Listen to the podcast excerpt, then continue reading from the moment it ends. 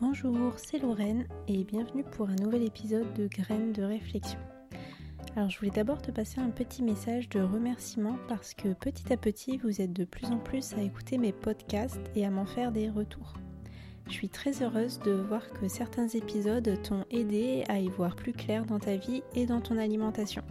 Alors merci pour ta fidélité et bah si tu viens tout juste d'arriver, bienvenue Aujourd'hui, je te propose un nouveau format de podcast qui sera publié 4 fois par an. Je te prévois un épisode dédié à ce qu'on mange à chaque nouvelle saison. L'objectif, comme plusieurs de mes épisodes actuellement, c'est de t'aider à manger davantage de produits faits par euh, tes petites mains et bah, du coup de meilleure qualité. C'est devenu indispensable tant pour ta santé que pour l'écologie de manger des fruits et des légumes de saison et de les préparer toi-même plutôt que déjà tout fait. Déjà fait un épisode euh, début septembre pour te donner mes astuces pour trouver l'inspiration en cuisine. Dans ces épisodes consacrés aux aliments de saison, je vais aussi te donner des idées de repas pour que tu aies un beau bagage d'inspiration pour cuisiner pendant les trois prochains mois. Alors on débute par la base en découvrant ensemble quels sont les fruits et les légumes d'automne. Petite précision à ce sujet, je ne te parlerai que des fruits et légumes locaux, c'est-à-dire disponibles en France métropolitaine en automne. Donc je ne te parlerai pas par exemple des bananes ou des grenades qui sont de saison mais qui ont nécessité de faire des milliers de kilomètres en bateau ou en avion pour arriver en France métropolitaine. Je suis donc désolée pour nos amis d'outre-mer qui ont la chance d'avoir des fruits exotiques délicieux et bah, de ne pas euh, parler de ces produits locaux-là. L'automne, euh, c'est pour moi la plus belle saison au niveau de la variété des aliments qu'on peut trouver sur nos étals. T'as peut-être, toi, déjà la nostalgie des fruits et légumes d'été. Les tomates, les poivrons se font plus rares notamment. Et peut-être que tu te dis euh, qu'à part les poireaux, il n'y a plus grand-chose à acheter. Et pourtant, l'automne est tout aussi varié que l'été, même tout aussi riche en saveurs.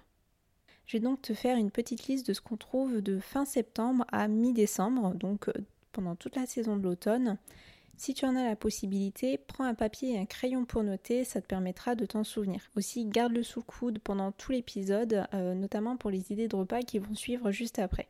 Parlons d'abord de la catégorie des légumes. En octobre, tu peux encore trouver quelques légumes d'été comme des tomates, mais qui n'ont à mon sens plus grand goût, mais aussi tu peux trouver des aubergines et des courgettes. Euh, profitant, c'est les derniers moments. C'est aussi la saison faste, que dis-je, la saison de toutes les courges en tout genre. Allez, je te fais un petit détail des variétés qu'on trouve le plus. Euh, le potimarron, le butternut, le potiron, la courge spaghetti, la courge bleue de Hongrie ou encore le pâtisson. Et tu verras en recette euh, un peu plus tard, j'ai plein d'idées pour varier les plaisirs avec ces courges.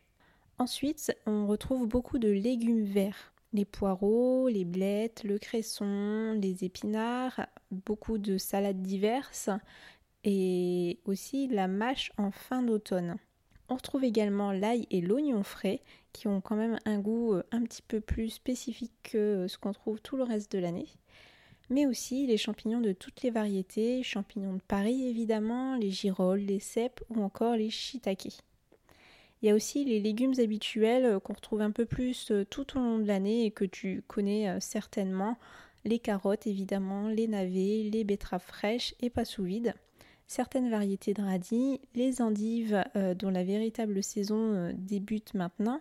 Ça aussi, on en trouve un peu toute l'année, mais regarde un peu, tu verras qu'elles viennent surtout des Pays-Bas. Et en général, quand ça vient de ces pays-là, euh, c'est pas des cultures comme on voit en pleine terre, etc. C'est plutôt des cultures hors sol. Et enfin, on retrouve quasiment toutes les catégories de choux, donc le chou blanc, le chou chinois, le brocoli, les choux de Bruxelles et le chou rave. Ensuite, côté fruits, euh, jusque mi-octobre, voire fin octobre, pour les chanceux, nous avons des fruits rouges comme les mûres, les groseilles ou les myrtilles. On retrouve aussi, et encore pour quelques semaines, les figues et les raisins, bien que les figues, à l'heure où je te parle, c'est-à-dire euh, début octobre, euh, elles soient quasiment finies, alors profites-en tant que tu en vois d'origine France, évidemment. Et bien évidemment, les rennes de l'automne sont les pommes et les poires qui sont disponibles dès maintenant et pendant tout l'automne, ainsi que euh, les coins qui sont un petit peu moins connus, mais qui sont tout aussi délicieux. Vers la fin de l'automne, plutôt vers novembre, on voit aussi apparaître les kiwis, les clémentines et les autres agrumes comme les pamplemousses, les oranges ou les citrons. L'automne, c'est aussi euh, la saison des noix, des noisettes et des châtaignes pour mon plus grand bonheur parce que j'en suis vraiment fan, fan, fan. Et enfin, hors catégorie, on retrouve nos herbes fraîches favorites euh, qui sont encore là jusqu'aux premières gelées, c'est-à-dire le laurier, le romarin, la ciboulette, le persil, encore quelques basiliques résistants, résistants le mien y survit, et la menthe. Maintenant qu'on a une vision globale de ce qu'on trouve en automne, je veux te parler de la manière dont on cuisine tel ou tel aliment. C'est important quand on veut manger des plats maison et facilement goûteux de connaître un peu les manières dont on va pouvoir cuisiner un aliment. Tu vas avoir des légumes qui vont très bien supporter d'être rôtis et d'autres pas du tout. Ça va dépendre en particulier de leur teneur en eau, en amidon et euh, de leur goût et de la manière dont on va les préparer. Par exemple, parmi les courges, tu as le potimarron qui est très riche en amidon. Du coup, si tu veux en faire une soupe ou une purée ou toute euh, préparation qui nécessite d'être mixée, il va, apporter de lui-même une texture qui va être crémeuse et donc tu n'auras pas besoin d'ajouter d'autres euh, légumes riches en amidon comme par exemple les pommes de terre ou la patate douce. Par contre, dans la même catégorie, les potirons ou le butternut, eux, ils ont moins d'amidon. Du coup, euh, à moins de vouloir euh, quelque chose de très liquide, mais ça m'étonnerait quand on fait ce genre de velouté, il va falloir apporter un autre aliment qui aura lui plus d'amidon. C'est le cas donc, comme je te disais, des pommes de terre ou de la patate douce. Toujours dans la catégorie des courges, elles, elles se prêtent toutes très bien à la cuisson au four et ça développe vraiment leur saveur. tu peux par exemple les rôtir qui leur donnera un petit goût de noisette super gourmand. Concernant les légumes verts, eux, ils vont pas trop apprécier d'être rôtis comme ça à nu comme on pourrait le faire avec les courges. Et ils vont euh, pas non plus apporter d'amidon pour tout ce qui est préparation mixée. Donc si tu veux les mixer pour une soupe ou une purée, il vaut mieux ajouter un autre aliment, donc comme je te disais, une pomme de terre ou ben, pourquoi pas du potimarron. Par contre, ils se prêtent idéalement à tout ce qui est cuisson vapeur ou bien euh, légèrement revenu à la poêle avec évidemment une matière grasse ou de l'eau et aussi ils vont très bien en gratin associé à d'autres légumes ou à des féculents. On passe aux choux.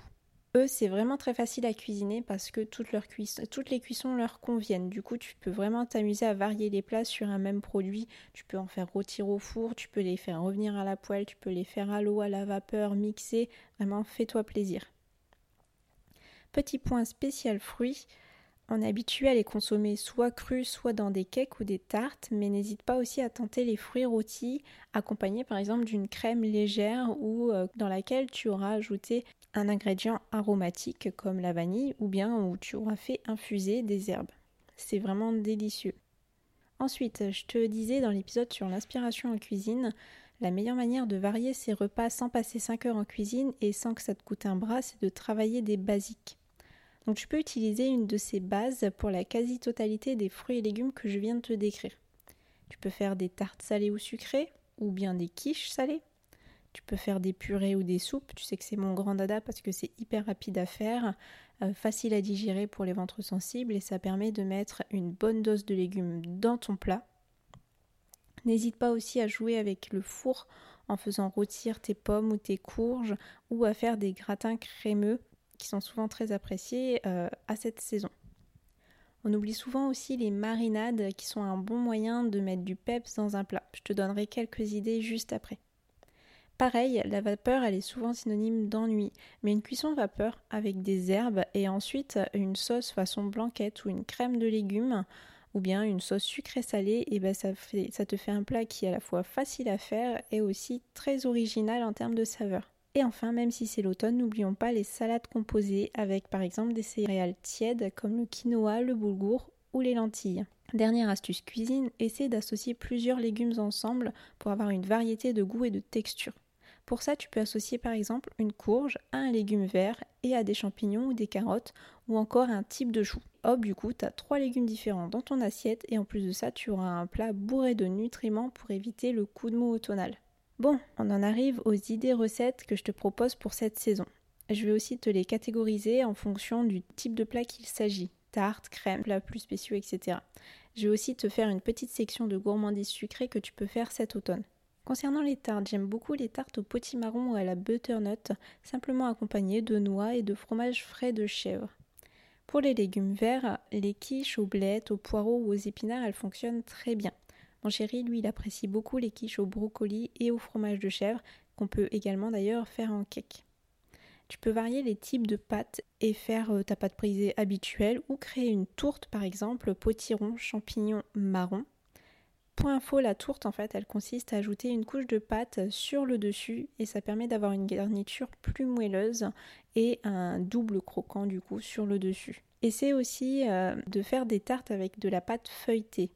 D'ailleurs, un petit point sur la pâte feuilletée, à faire maison, eh ben, c'est beaucoup plus simple qu'on ne le croit et c'est pas si euh, long que ça à faire.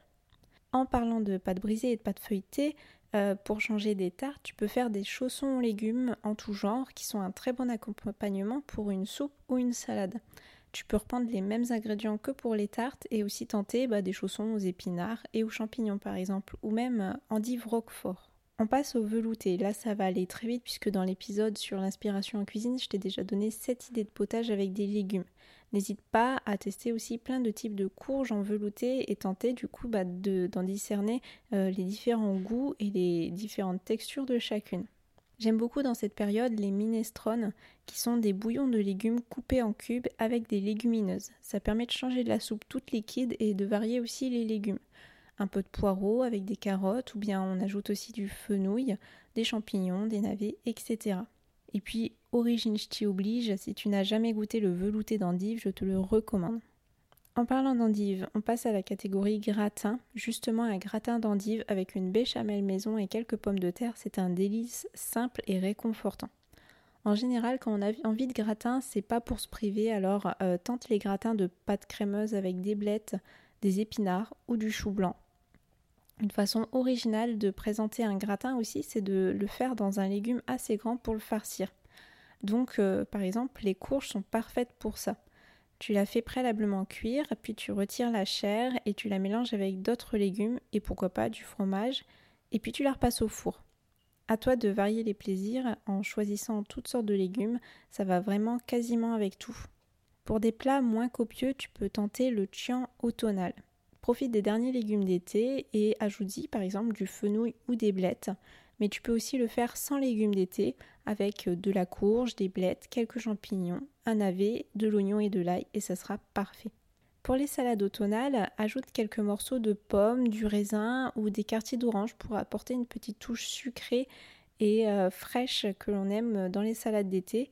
Mais tu peux aussi tenter la butternut rôtie avec des noisettes écrasées, des pousses d'épinards crus, du persil et de la ciboulette, un peu d'huile de noix pour rappeler les noisettes et par exemple une base de quinoa. Ça te fera une très bonne salade tiède et en plus très consistante sans pour autant être lourde.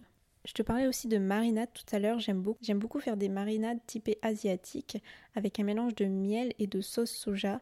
Parfois j'ajoute aussi du sésame et des herbes dans cette marinade. Ce qui fonctionne également, c'est la marinade aux herbes tout simplement. La marinade, elle va permettre de bien faire pénétrer les saveurs dans le légume et aussi de l'attendrir. Sans pour autant faire d'une marinade, tu peux aussi laquer, ce qu'on appelle laquer tes légumes, c'est un peu plus rapide. Par exemple, j'adore les, carottes qui sont laquées à l'orange. Il suffit en fait de finir la cuisson des carottes avec du jus d'orange et donc elles vont s'imprégner de, ce jus euh, et du sucre notamment qui compose ce jus. J'utilise aussi la même base que ma marinade asiatique pour laquer des brocolis ou du poireau.